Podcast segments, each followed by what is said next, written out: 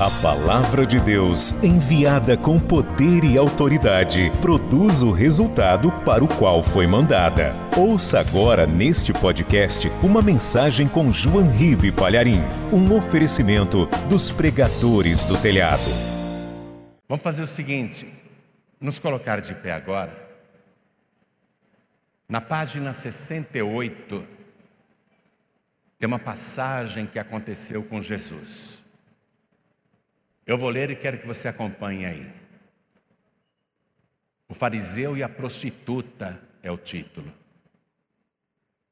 E eis que um dos fariseus convidou-o para comer com ele. E entrando em casa do fariseu, reclinou-se à mesa. E eis que uma mulher pecadora que havia na cidade, quando soube que ele estava à mesa em casa do fariseu, trouxe um vaso de alabastro com bálsamo Flávia, capricha no vaso aí de alabastro. O vaso de alabastro, viu Flávia? Ele não é igual aos outros vasos, feito pelo oleiro. Ele não é moldado com as mãos, ele é esculpido. O vaso de alabastro, ele é feito de uma pedra translúcida, quase transparente, e nesse tom mesmo, clarinho, meio marfim, meio amarelado. E quem faz o vaso de alabastro faz como se fosse uma escultura, ou seja, ele é único, é muito caro, valioso, uma obra de arte. Então, essa mulher, com um vaso de alabastro e dentro bálsamo, e estando por detrás aos seus pés, chorando, começou a regar-lhe os pés com lágrimas e os enxugava com os cabelos da sua cabeça e beijava-lhe os pés e ungia-os com o bálsamo.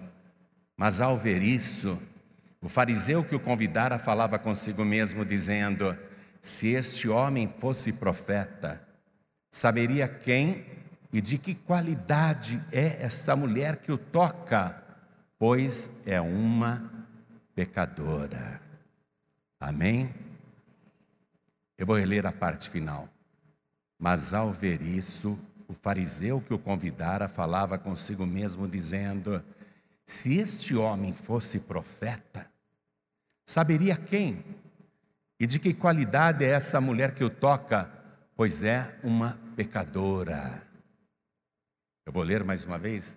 E só as mulheres incríveis vão repetir, tá? Mas, bem alto, mas, ao ver isso, o fariseu que o convidara falava consigo mesmo, dizendo: Se este homem fosse profeta, saberia quem e de que qualidade é essa mulher que o toca, pois é uma pecadora. Amém? Quem aqui acredita que isso aconteceu com Jesus? Que ele entrou numa casa para comer e entrou na casa por detrás uma mulher pecadora e que fez tudo isso. Quem acredita que isso aconteceu? Eu também acredito e vou pedir que você desocupe as tuas mãos agora e dê para esta palavra a melhor salva de palmas que você, mulher incrível, já deu em toda a sua vida. Que coisa linda. Você sabia que Jesus nunca negou nada para uma mulher? Então aplauda mais ao Senhor Jesus. Ele nunca negou nada para uma mulher. Continua, continua. Pai querido e Deus amado, o Senhor sempre amou tanto as mulheres. E nós queremos que a tua palavra vá ao encontro de cada uma que está aqui presente. Então vem com teu espírito Tome a boca do pregador, tome os lábios do mensageiro. Fala com cada mulher aqui presente e com quem vai assistir depois. Envia a tua palavra com poder e autoridade, e que a tua palavra vá, percorra toda a terra e produza o resultado para o qual está sendo mandada. Em nome do Senhor Jesus, assim seja feito. Amém. Diga amém. Pode sentar. Na época de Moisés e na época de Jesus, Quando os homens se casavam, eles queriam ter muitos filhos, porque uma família numerosa significava mais força de trabalho e mais poder, fosse no vilarejo ou na cidade. E a preferência dos homens que se casavam era que quando a sua mulher tivesse um filho, que fosse um menino e não uma menina. Porque ter um filho homem e muitos filhos homens naquela época significava ter um grande poder de trabalho, porque os homens poderiam lavrar a terra, os filhos homens poderiam cuidar do gado, dos rebanhos, e em caso de conflito, os homens teriam mais condições de defender a vila, a casa, a família. Então, todos os homens que se casavam queriam muito filhos do sexo masculino. E é claro que também nasciam mulheres, porque a população do mundo sempre foi mais ou menos equilibrada assim, meio a meio. Mas quando nascia uma menina, o marido ficava meio jururu, porque, poxa, podia ter sido mais um menino, mas é uma menina, tudo bem. Se ela for bonita e se tornar uma mulher culta, preparada para a vida, ela vai valer um grande dote. Lá no futuro poderá me dar um bom lucro. E se ela for feia? Se ela não tiver graça nenhuma? Se ela não for nada inteligente? Mesmo assim, eu vou ter o lucro de 50 ciclos de prata. Gostaria até que você anotasse isso, pode ser até na página do livro que você acabou de ganhar. Porque na lei daquela época, o dote mínimo para uma donzela, mas tinha que ser donzela, tinha que ser virgem. O dote mínimo era 50 ciclos de prata. Portanto, se a mulher não tivesse nenhuma qualidade, a donzela não tivesse nenhuma qualidade, nenhum atributo de beleza, nem de inteligência, ela renderia ao pai um dia pelo menos 50 ciclos de prata, que em termos atuais significam 720 gramas de prata, quase um quilo de prata. Quer dizer que se um homem tivesse dez filhas, ele sabia que no mínimo teria 10 quilos de prata no futuro.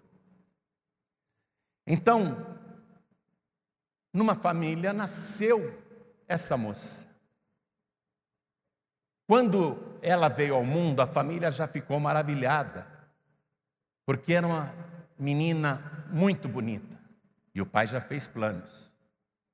Se ela ainda for bem educada, se ela for inteligente, se ela for uma mulher virtuosa, vai valer muito mais. Muitos pretendentes me procurarão, oferecendo cada um um dote mais alto, e eu poderei ter um bom resultado daqui a alguns anos. E esse pai e essa mãe, e a educação ficava mais a cargo da mãe do que do pai, investiram muito na educação daquela menina. E foi crescendo. Boa família, bons ensinos, a família investindo bastante, o pai colocando muita esperança na beleza, porque a cada ano que passava, ela se tornava mais linda, inteligente, prendada, porque era trabalho das mulheres ajudar na colheita que os homens tinham plantado, moer os grãos de trigo, era atribuição das mulheres saber fazer pão, uma mulher que soubesse várias receitas de pão, então ela era mais valiosa. Ter dotes culinários, saber tecer, trabalhar com o tear, preparar tecidos e costurar, e ainda cuidar da casa e ter valores morais para ensinar os filhos que nascessem. Então, essa moça de rara beleza, de rara beleza mesmo, cresceu. E a família tinha muita expectativa nela, principalmente o pai, principalmente o pai. E os pretendentes começaram a aparecer, muitos que eram rejeitados. Não, minha filha não está em idade de casar, nós vamos esperar mais um pouco. Não, mas eu dou um bom dote. E aquilo foi crescendo. Porém, um homem, ao trocar olhares com aquela moça, conseguiu chamar a atenção da jovem. E furtivamente, ela sempre estava olhando à distância e se interessando por aquele homem que também lançava olhares para ela. Mas a coisa era muito rígida. As famílias ficavam muito em cima, os pais. Raramente uma donzela ficava sozinha, sem acompanhantes, ou fora da vista da mãe. Eram raras as ocasiões em que uma jovem assim podia ficar sozinha. Porém, aconteceu. Uma rara ocasião em que ela pôde se encontrar com aquele homem e o coração dela disparava de emoção. Ela ficou muito emocionada e quando vieram os primeiros abraços, carícias e beijos, ela ela ficou deslumbrada por sentir coisas que nunca tinha sentido antes em toda a sua vida. E a cada dia ela queria novos encontros furtivos com aquele homem, para voltar a sentir aquela emoção. Então ela passou a criar situações para se encontrar com ele. E a intimidade aumentou tanto até que aconteceu o óbvio.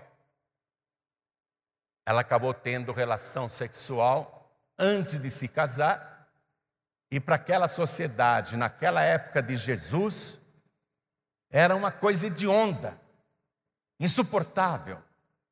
Mas enquanto fosse um segredo, tudo bem, enquanto ninguém soubesse, tudo bem. Porém, o moço, o homem que a seduziu, e é claro que ela quis também ser seduzida, quando conseguiu o que queria, pensou consigo mesmo, do mesmo modo que ela se entregou a mim, ela podia ter se entregado a qualquer outro homem desta cidade. Então, apesar de ser bonita, prendada, ela não serve para ser minha esposa porque ela não presta. Ela é muito boa para levar para a cama, mas não para ser a mãe dos meus filhos. E a lei daquela época dizia o seguinte: se um homem, isso está em Deuteronômio capítulo 22, versículo 29, se um homem no campo violar uma virgem e for pego, ele deverá pagar 50 ciclos de prata e por toda a sua vida nunca poderá se divorciar dela. E pagará esses 50 ciclos de prata ao pai da moça. E o homem que a seduziu não tinha 50 quilos de prata, ou melhor dizendo, 50 ciclos de prata, o que dava 720 gramas de prata, e também não queria se casar com ela. Porque no entendimento dele, ela não servia para ser esposa dele, não servia para ser a mãe de seus filhos. Ele decidiu que não ficaria com ela pelo resto da vida. E a sua decisão foi desaparecer e ela ficou sozinha. Quando aquilo ocorreu no vilarejo, os vizinhos ficavam comentando até que a fofoca chegou no pai dela, e quando a família ficou sabendo, quando o pai a confrontou, quando ela confirmou que era verdade, o pai enlouqueceu, começou a xingar a filha. Você é uma desonrada, você desonrou essa casa, você me envergonhou no nosso vilarejo, você destruiu nossa família, você destruiu nosso futuro. E ela chorava, chorava, chorava. E o pai dizia: E cadê o homem? Sumiu. Sumiu. Quer dizer que nem os 50 ciclos de prata eu vou ter de indenização? Você não vale nem 50 ciclos de prata, você não vale nada. E expulsou ela de casa. Mandou ela embora. Ela não poderia continuar morando naquele vilarejo, porque ali todos a condenavam, olhavam de lado, zombavam, escarneciam. Quando ela passava, as pessoas cuspiam. A fofoca da vizinhança era muito grande, as mulheres cochichavam uma para a outra e olhavam para ela com olhar de reprovação, de condenação. Ela não tinha mais ambiente para continuar naquela vila que se chamava Magdala. O nome dessa moça em hebraico era Miriam, que foi traduzido para o grego e para o latim e o português é uma língua latina, foi traduzido como Maria de Magdala, que nós ficamos conhecendo como Maria Madalena. Sem ter recursos, porque a família virou as costas para ela. Sem ter amigos, porque todas as moças de família e todas as donzelas do vilarejo foram orientadas a se afastarem dela, não andar com ela porque ela não prestava. Ela não tinha mais ambiente para viver em Magdala. Então ela saiu e foi para uma cidade. E quando acontecia isso com essas moças, para sobreviver, para poder comprar o pão de cada dia, para poder pagar o aluguel de um quarto, para poder continuar sobrevivendo, não restava outra opção a não ser a prostituição. Ninguém dava um trabalho digno ou empregava uma moça nessas condições. Nenhuma dona de casa queria uma empregada assim. Todas as portas para ela se fecharam. E ela então começa a se prostituir e vai ter muita gente todo dia. Mas nenhum dos homens que a visitam diariamente de maneira variada e de noite também, nenhum deles, nenhum sequer é amigo dela. Todos são clientes. As outras moças prostitutas também, que moram no mesmo casarão, são colegas de trabalho. Ela não tem uma amiga ali dentro. Ela não tem mais nada, a vida dela acabou. E por causa da ruína da vida dela, de um futuro jogado fora, de uma destruição total, de uma perspectiva, ela foi ficando cada vez mais deprimida, e a depressão é o palco principal onde os espíritos imundos atuam.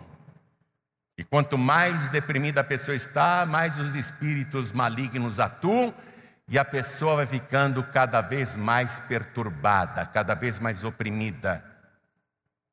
Ela ouvia vozes durante a noite, quando estava sozinha. Ela ouvia barulhos estranhos pela casa. Ela enxergava vultos, enxergava demônios. Tinha pesadelos constantes a vida dela foi ficando cada vez mais triste, mais triste. E ela, mergulhada naquela vida, e se tornou possessa de sete demônios. João como é que você sabe disso? Porque lá no Evangelho de Marcos, capítulo 16, versículo 9, está escrito que Jesus expulsou dela sete demônios. Mas eu vou chegar lá. Essa moça chamada Maria Madalena, de rara beleza, trabalhava agora por migalhas. O que ela recebia de amor e carinho era tudo pago, tudo falso. Ela não tinha família, não tinha mais nada. E só tinha demônios e depressões. Tinha tristezas, angústias, dores profundas. Várias vezes ela pensou em se matar. Ela ouvia vozes dizendo: se mata, se mata, acaba com isso. Um dia, essa mulher, andando pelo centro da cidade, viu uma roda de pessoas, mas muita gente, e ela se aproximou, e quando ela se aproximou, viu um moço de cerca de 30 anos de idade, no centro das atenções. E quando ela chegou e olhou para ele, ele também olhou para ela, e na mesma hora os seus demônios se manifestaram. E ela caiu no chão e ficou rastejando como uma cobra. E aquele homem de 30 anos de idade era Jesus e deu ordem a todos os demônios que saíssem dela na mesma hora, e os demônios saíram. E quando ela voltou a si e olhou para Jesus, ela nunca viu tanto amor nos olhos de alguém. Pela primeira vez, um homem olhava para ela não porque ela era bonita, não porque ela era atraente, não porque ela era sexy. Pela primeira vez, um homem olhava para ela de uma maneira como ela nunca tinha sido olhada antes. E o olhar dele era tão penetrante que parecia atravessar os olhos e chegar no coração.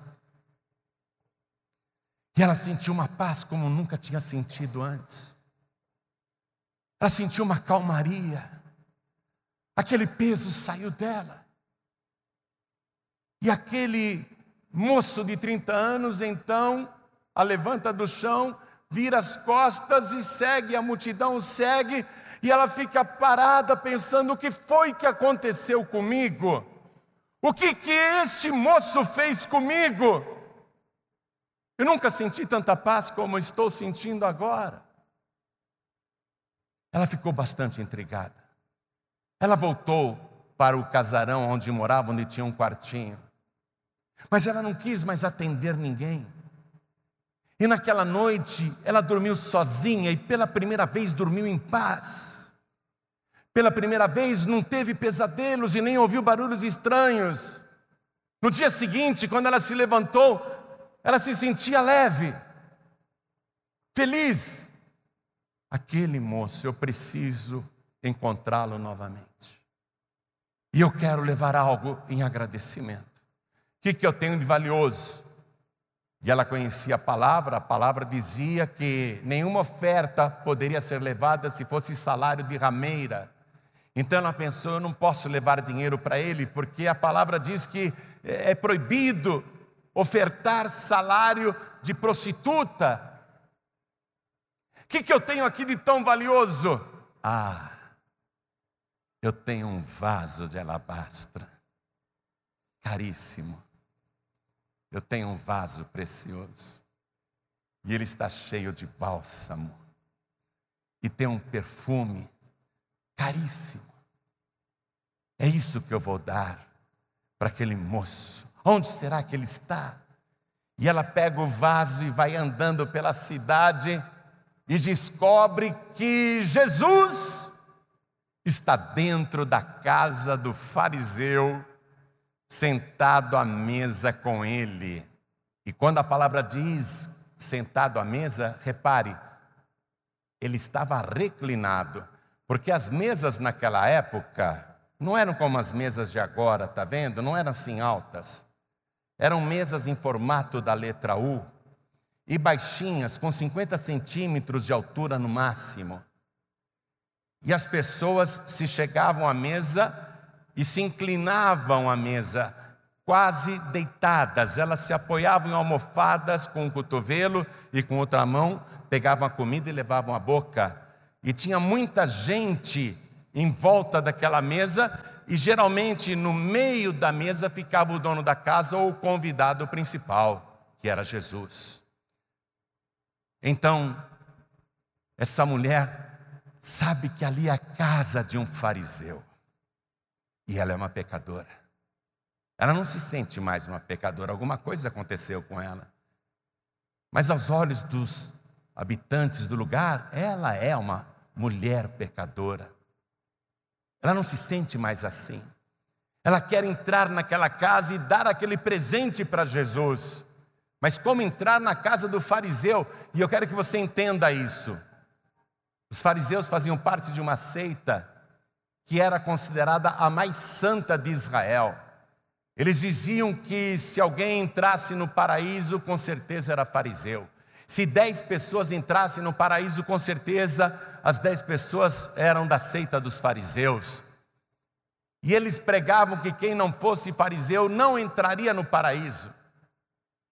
Os fariseus eram soberbos, eles achavam que só eles iriam para o céu, só eles seriam salvos.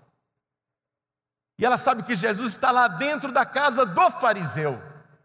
Se ela entrar ali, com a fama que ela tem, ela corre o risco de ser apedrejada, mas ela tem que se colocar na presença de Jesus. Ela sente necessidade de ver Jesus outra vez. E ela está com o vaso de alabastro. E ela toma uma decisão incrível, porque ela era uma mulher incrível. Ela toma a decisão de entrar na casa do fariseu, mesmo sem ser convidada, mesmo sem ter permissão, mesmo sem conhecer ninguém lá dentro. Ela toma a decisão incrível de entrar na casa do fariseu. E ela entra. Quando ela entra, ela já vê a mesa em formato de letra U, e ela procura com os olhos e lá está o homem de 30 anos que ela conheceu. Ele está reclinado à mesa, quase deitado, com os pés para trás. Ela identifica Jesus. Ela não olha para mais ninguém, porque se ela olhasse para as pessoas naquela hora, ela perceberia o olhar de condenação, ela perceberia a censura, a rejeição, mas ela não estava ali por causa das outras pessoas, você está entendendo isso? Ela estava ali por causa de Jesus Cristo. Assim como você hoje está aqui. Não é por causa das outras pessoas, nem é por causa dos palestrantes, nem por causa das pessoas que vieram se apresentar aqui. Você está aqui por causa de Jesus Cristo, porque eu te garanto que Ele está aqui dentro deste lugar. Eu te garanto que Ele conhece a tua vida, Ele sabe dos teus dramas e de tudo que você já passou até hoje. Percorra o teu olhar e localize Jesus aqui dentro, porque eu te garanto que Jesus está aqui dentro. Então ela vai por detrás, nos conta a palavra, e ela se agacha aos pés de Jesus. E Jesus continua comendo, reclinado à mesa, como se nada estivesse acontecendo. E aquela moça começa a chorar aos pés de Jesus. Ela chora. E ela banha os pés de Jesus com as suas lágrimas. Ela chora muito e ela rega os pés de Jesus e lava os pés de Jesus de tantas lágrimas. Sabe quando você chora, que parece que vem uma cachoeira dos seus olhos? Sabe quando a tua face é banhada de lágrimas e você chora, chora, chora e não consegue nem se controlar? Ela chora desse jeito aos pés de Jesus. Ela rega os pés de Jesus com as suas lágrimas, e quando os pés de Jesus estão bem molhados, ela pega os seus cabelos longos, seus cabelos compridos, aqueles lindos cabelos, e com seus cabelos ela vai enxugando os pés de Jesus, e quando os pés estão enxugados, ela beija, ela beija os pés de Jesus e chora de novo, e rega os pés de Jesus com as suas lágrimas, e ela pega aquele unguento, aquele bálsamo, e ela derrama nos pés de Jesus, aquele perfume se espalha no ar, e ela chora, chora, e Jesus está reclinado à mesa comendo, como se nada estivesse acontecendo, como se não tivesse ninguém aos pés dele. O fariseu percebe a situação, o dono da casa, ele não fala o que ele está pensando, ele só pensa. Ele só pensa. Se este homem fosse realmente profeta, ele saberia quem e de que qualidade é esta mulher que o toca, porque é uma pecadora. E a mulher continua chorando, beijando os pés de Jesus derramando o perfume, enxugando com seus cabelos e chorando, chorando. E Jesus, como se não estivesse percebendo nada, olha para o dono da casa, que se chamava Simão, e diz: Simão, eu queria te perguntar uma coisa. Pode perguntar, mestre. Simão, um certo credor tinha dois devedores. Um lhe devia 500 dinheiros e o outro lhe devia 50 dinheiros. E nenhum dos dois tinha como pagar a dívida. E o credor, sabendo que nenhum dos dois tinha como pagar a dívida, perdoou a ambos. Me diga, Simão, me diga, qual dos dois devedores você acha que amará mais o credor? E o Simão, pensando, diz: Mestre, eu tenho para mim que amará muito mais o credor, aquele devedor que devia 500 dinheiros, porque devia mais. E Jesus diz: Julgaste bem, Simão. Você está vendo essa mulher aqui aos meus pés? Eu entrei na sua casa hoje, Simão, eu vim da rua, da estrada empoeirada. Os meus pés estavam inchados, aquecidos pelo calor da estrada, empoeirados. E você não me ofereceu uma bacia com água para lavar os meus pés, como é costume aqui nesta cidade, no meio do nosso povo. Você não me ofereceu água para lavar os pés. E, no entanto, esta mulher, desde que entrou, tem lavado os meus pés com as suas próprias lágrimas e tem enxugado com os seus cabelos. Simão é costume entre o nosso povo, quando a gente se encontra ou entra na casa de alguém, dar um ósculo, um beijo na face e você não me deu um ósculo quando eu cheguei aqui na tua casa, Simão. Mas esta mulher, desde que entrou, não cessa de beijar os meus pés. E você, Simão, não me trouxe um perfume, não me trouxe um unguento, nada para me refrescar e perfumar. E esta mulher tem derramado sobre os meus pés esse unguento tão precioso. Por isso eu te digo, Simão, por isso eu te digo: os pecados desta mulher, e Jesus apontou para ela, que são muitos, olha o que Jesus disse, que são muitos. Jesus conhecia todos os pecados dela, eram muitos pecados. Os muitos pecados desta mulher lhe são perdoados, porque ela muito amou Simão. Mas quem pouco é perdoado, pouco ama. E Jesus olha para a mulher e diz: Filha. Ela olha para ele e nem acredita. Nem o pai a chamava mais de filha. O pai a expulsou de casa. Ninguém a chamava assim. Pelo contrário, ela estava acostumada a ouvir palavrões, obscenidades. Já me chamam de tudo nesta cidade, mas de filha, de filha, nunca ninguém me chamou. Aquilo foi muito forte no coração dela. Filha, os teus muitos pecados te são perdoados. Olha só, ela já tinha sido livre de demônios, mas aquilo não era suficiente. Ela precisava ser perdoada dos pecados. Todos nós temos pecados. Talvez você diga: não, eu não, eu tenho só um pouquinho. Os meus pecados perto dos outros não são nada. Pois é, o fariseu pensava desse jeito também. Ele achava que ele era um pequeno pecador, mas eu quero te dizer que não importa se você tem pequenos pecados ou muitos pecados, um só pecado te condena e você não tem como se livrar desse pecado. Não julgue as pessoas. Ah, aquele é um grande pecador. Todos nós somos pecadores e, ainda que os nossos pecados sejam pequenos, isso não nos isenta, não nos redime diante de Deus.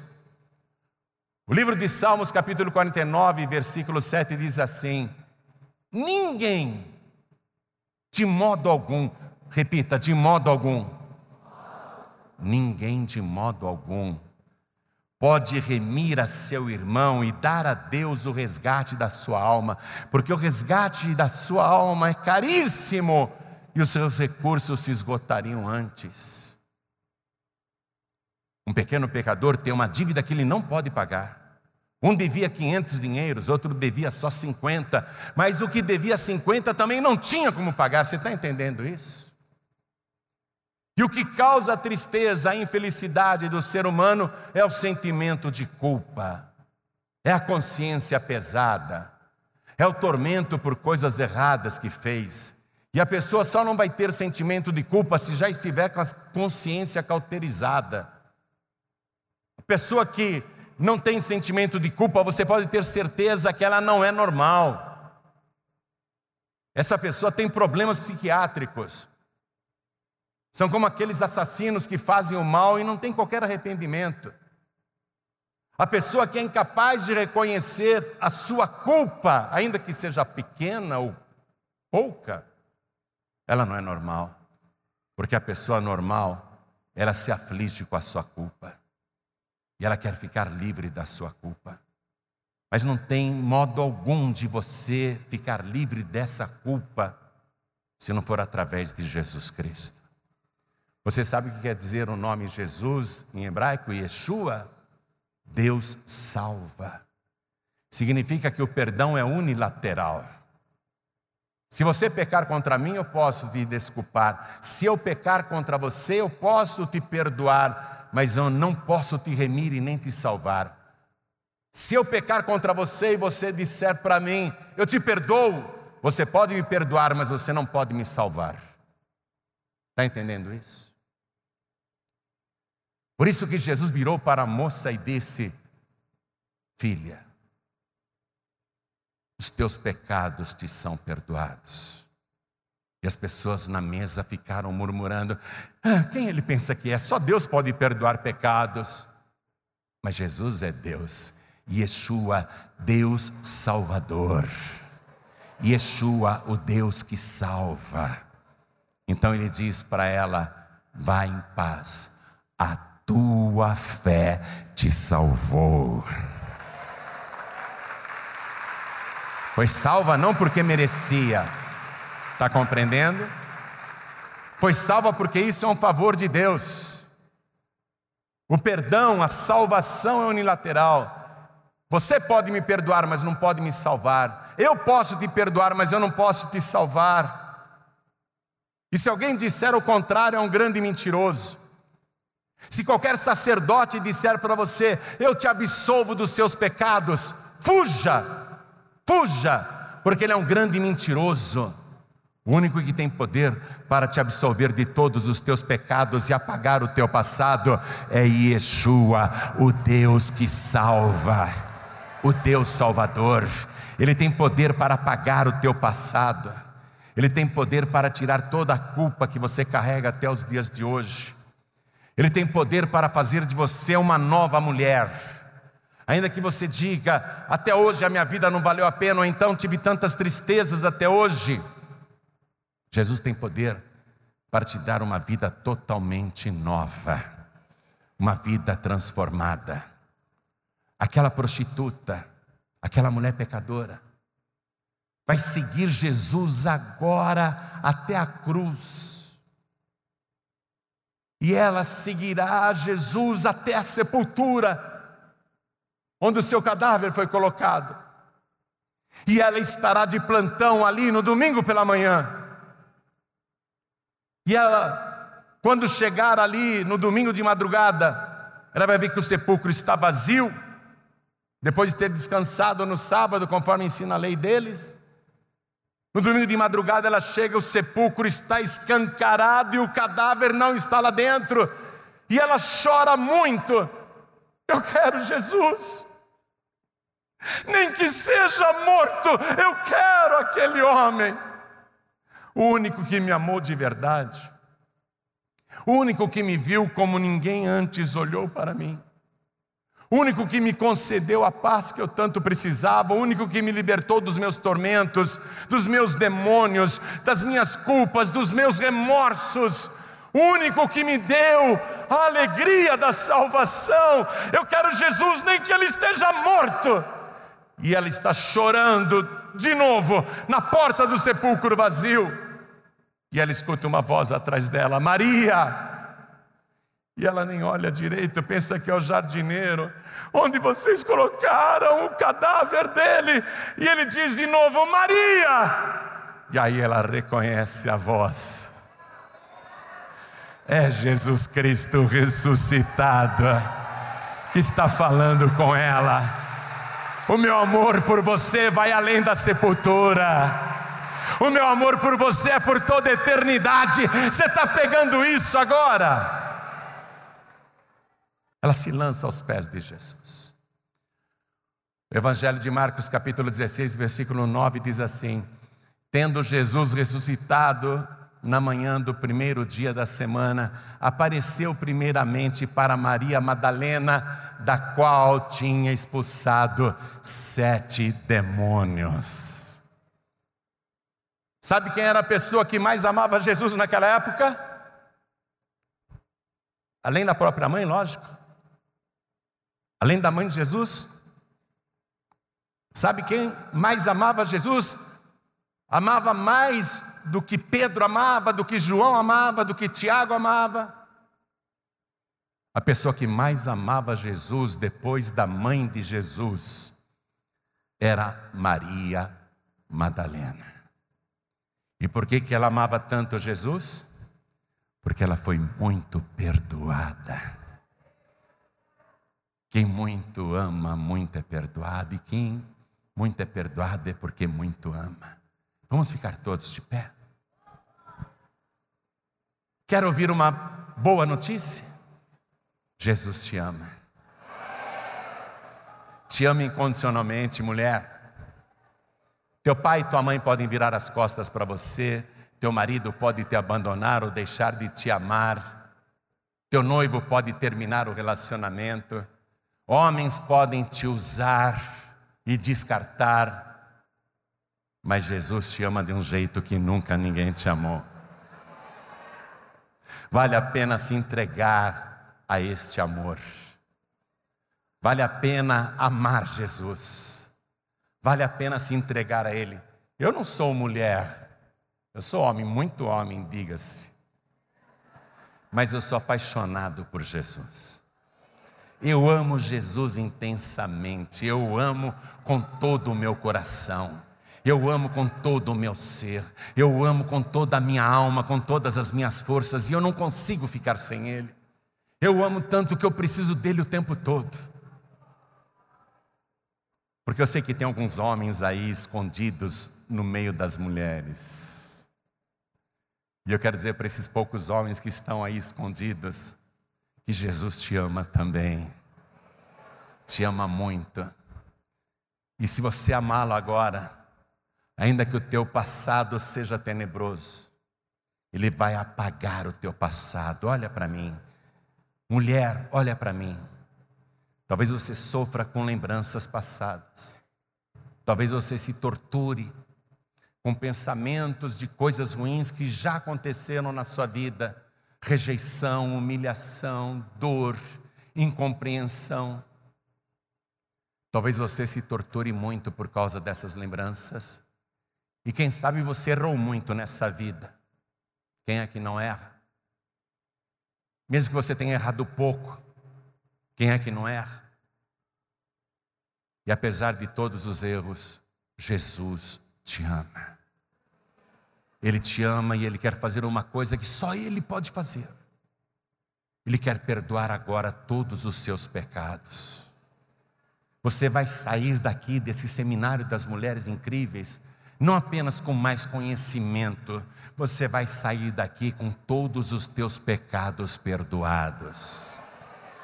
E digo mais: se você quiser, além dele perdoar os teus pecados, isso ele vai fazer generosamente agora se você quiser, Ele vai salvar a tua alma. Imagine você voltar para a tua casa com a certeza da salvação.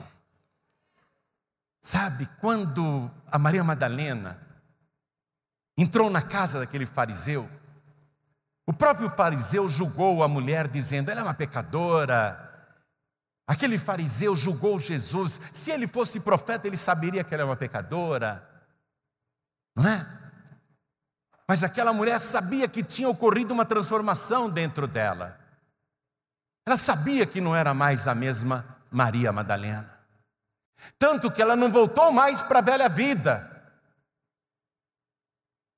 Ela já estava livre daquilo, dos demônios, dos sofrimentos, dos seus demônios interiores, das suas angústias, dos seus medos.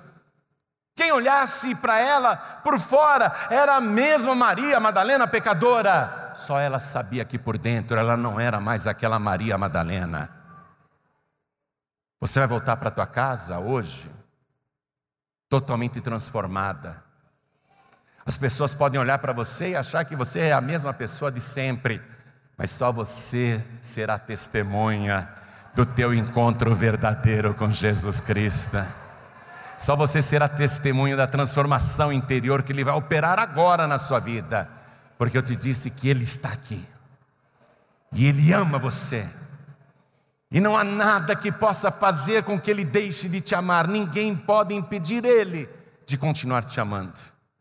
Por isso, agora eu quero que todas as mulheres olhem para mim, por favor, e se tem algum homem aí também, quer ter o privilégio de um encontro pessoal com Jesus, quer ter agora todos os seus pecados perdoados e o seu passado apagado, quer hoje ter o seu nome escrito no livro da vida do Cordeiro. E chama-se livro da vida do Cordeiro porque o livro é dele, o Cordeiro de Deus que tira o pecado do mundo. Ele vai escrever com a própria letra o teu nome lá na glória. E será a comprovação de que você não é mais das trevas nem do mundo, agora você pertence a Ele. E é isso que Ele quer fazer com você nesse instante, se você quiser, porque Ele está aqui. A mulher, Maria Madalena, entrou naquela casa mesmo com os olhares de censura. Então não tenha vergonha de quem te olhar agora. Não importam os olhares. Interessa você e Jesus Cristo. Ela veio por detrás. Deus tinha revelado para Salomão o seguinte: um dia Deus desceu aqui na terra e falou assim: Salomão, se o meu povo que se chama pelo meu nome se humilhar e orar e buscar a minha face e se converter dos seus maus caminhos, e ouvirei as suas orações, perdoarei os seus pecados e sararei a tua vida. Ele vai fazer isso com você agora, se você quiser. A todos quantos o receberam, está escrito, deu-lhes o poder de serem feitos filhos e filhas de Deus.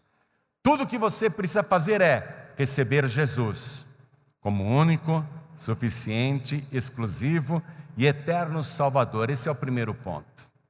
Recebê-lo, buscá-lo, se humilhar na Sua presença, não se importar com outros olhares, não se importar com a opinião alheia, olhar só para Jesus. Se você fizer isso, Ele vai perdoar os seus pecados, Ele vai apagar o seu passado e Ele vai escrever o teu nome no livro da vida. João Ribe, eu quero, eu quero, como é que eu faço? Eu vou te ajudar. Quem quer, erga a mão direita assim. Quem realmente quer. Olha quanta gente. Olha quanta gente. Você agora vai receber Jesus como único, suficiente, exclusivo e eterno Salvador. Você vai fazer como aquela moça, você vai se humilhar aos pés de Jesus. Você vê? É chegar e se ajoelhar aos seus pés. Todas que ergueram as mãos, vem aqui para frente, por favor. Não se importe com os outros olhares. Vem aqui para frente.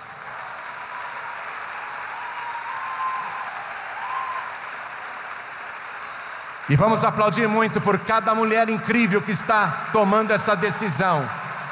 Essa é uma decisão incrível que você está tomando agora. Essa decisão vai mudar a história da tua vida. Não apenas o teu passado será apagado, como o teu futuro será transformado. E você vai começar a viver já no presente. O que ninguém mais pode te dar. Você vai começar a viver uma vida de verdade que nunca mais se acabará. Olha para mim, você nunca mais morrerá. A sua vida de verdade nunca mais acabará. Eu sou apaixonado por Jesus. Eu não vejo a hora de estar com Ele para sempre. Estou esperando Ele voltar. Espero ansiosamente todo dia. Eu sei que Ele vai voltar. Sabe por quê? porque Ele me ama e disse: Eu vou voltar e te levar comigo. Pode ter certeza que Ele vai voltar, sabe por quê? Porque Ele te ama e Ele te disse: Eu vou voltar e te levar comigo. Eu quero chamar aqui na frente as filhas pródigas.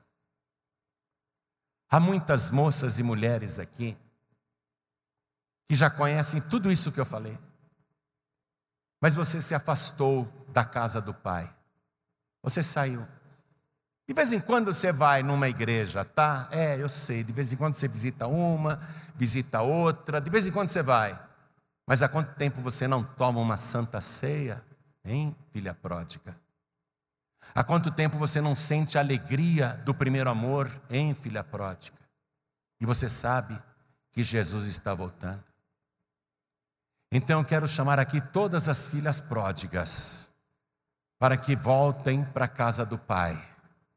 E amanhã você vai procurar a casa do Pai e vai participar do corpo e do sangue de Jesus Cristo.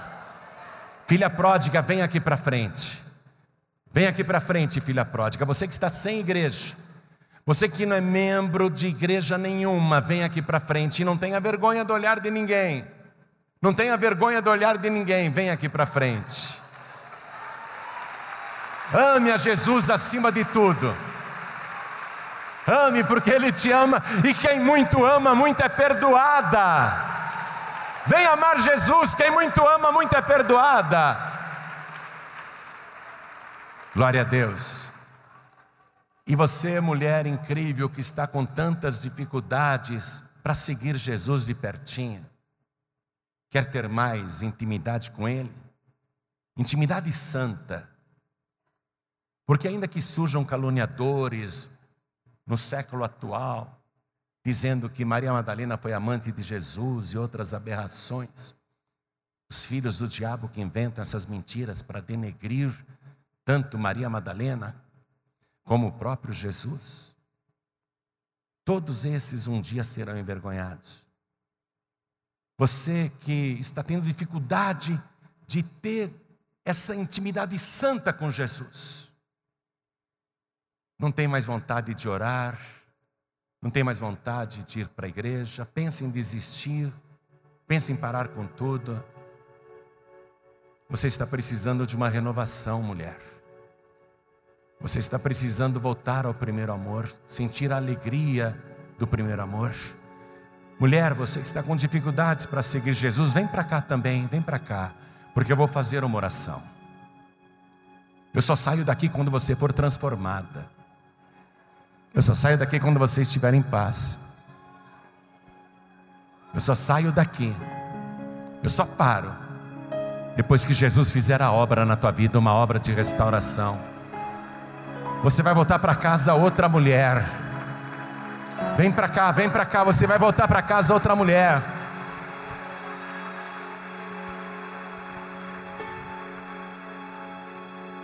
Quero fazer esta oração agora. Vou pedir para todas as mulheres ficarem de pé, por favor. Todas as mulheres. O que foi que Maria Madalena fez? Olha, Jesus estava reclinado à mesa, assim, ó, ó. Vou sujar meu terno que chegou hoje da lavanderia. Jesus estava reclinado à mesa assim, cotovelo na almofada e comendo, a mesa era baixinha ela veio aos pés de Jesus. Ela chorou aos pés de Jesus. Você pode se ajoelhar agora aos pés de Jesus. As demais mulheres continuem de pé. Você que veio aqui para frente e está de joelhos, E quem está assistindo esse DVD, ou esta mensagem, onde quer que você esteja, quer entregar a vida para Jesus, voltar para Jesus, se ajoelhe agora ao lado do televisor. Coloque a mão direita sobre o teu coração, você que está de joelhos. Ore assim comigo, mas ore de coração. Meu Deus e meu Pai. Não tenha vergonha, não, diga, meu Deus e meu Pai. Eu ouvi a tua palavra e eu senti o teu grande amor por minha vida.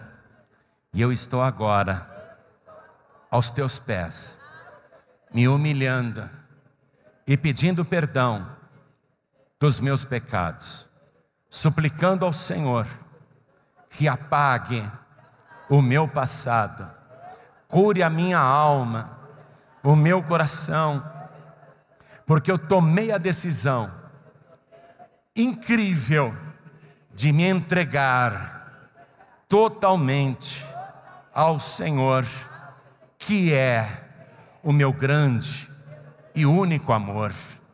Eu te recebo como meu único, suficiente, exclusivo e eterno Salvador.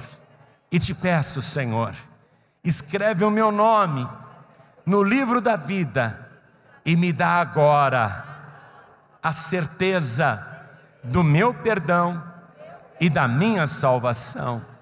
E eu vou me levantar desta oração outra mulher, outra pessoa. A minha vida nunca mais será a mesma, e eu viverei todos os dias em gratidão, em louvor e em amor ao Senhor. Eu sei que nem a minha morte poderá me separar do teu amor, porque o dia que isto acontecer, eu tenho certeza que o Senhor fará uma grande obra de me levar contigo para o teu reino. Em nome de Jesus, o meu único, suficiente, exclusivo e eterno Salvador, é que eu te peço e já te agradeço. Continua assim de joelhos. Todas essas mulheres incríveis vão orar por você agora. E eu estou chamando a minha filha Bianca Palharim para fazer esta oração por você. A Bianca teve um encontro verdadeiro com Jesus. A minha filha foi totalmente transformada nesse encontro. Hoje ela é uma grande mulher de Deus. E eu tenho certeza que Deus vai fazer a mesma coisa com você. A Bianca vai orar e todas as mulheres incríveis aqui irão orar por você. E a tua vida vai ser totalmente transformada como a da Bianca foi. Ora, Senhor filha. nosso Deus e nosso Pai. Senhor amado, Deus Todo-Poderoso, Deus bendito, Deus maravilhoso e tremendo. Senhor, como é lindo que o Senhor fez aqui neste dia tão especial na vida de cada uma de nós, na vida de cada mulher, em especial essa que está de joelhos, se entregando, Pai, e querendo mais de Ti, ela quer mais de Ti, Senhor, então essa oração, Senhor, é para que o Senhor venha de uma forma tremenda, Pai, despertar cada vez mais a vida espiritual desta tua serva. Senhor, desperta para que ela possa não apenas estar cheia, mas transbordar transbordar esse amor a ponto de todos perceberem, Senhor, essa transformação poderosa que o Senhor vai fazer, e ela transbordando, Senhor, outras vidas também serão alcançadas, Pai. Então ela não apenas vai ser uma fonte, mas também ela vai jorrar para outras vidas, Pai. Da tua água, a água que a transformou, ela vai também transformar e vai inspirar quem a cerca. Então, em nome de Jesus, eu te peço, Senhor, que assim como o Senhor fez na minha vida, que o Senhor faça ainda mais na vida dessa mulher, faça ainda além do que ela pode imaginar e do que ela está pedindo ao Senhor nesta oração.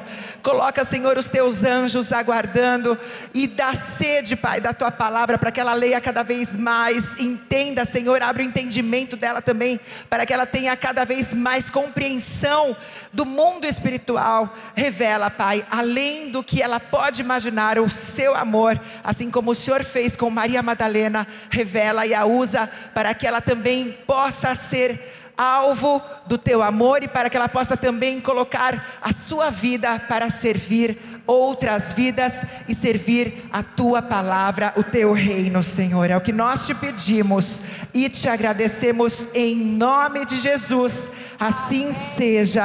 Amém. amém. Diga amém, Aleluia. Jesus. Você acabou de receber as boas novas do Evangelho através de João Ribe Palharim. Um oferecimento dos pregadores do telhado. Participe da reunião de Paz e Vida. Para informações, acesse pazevida.org.br. Paz e Vida, lugar de gente feliz e ungida.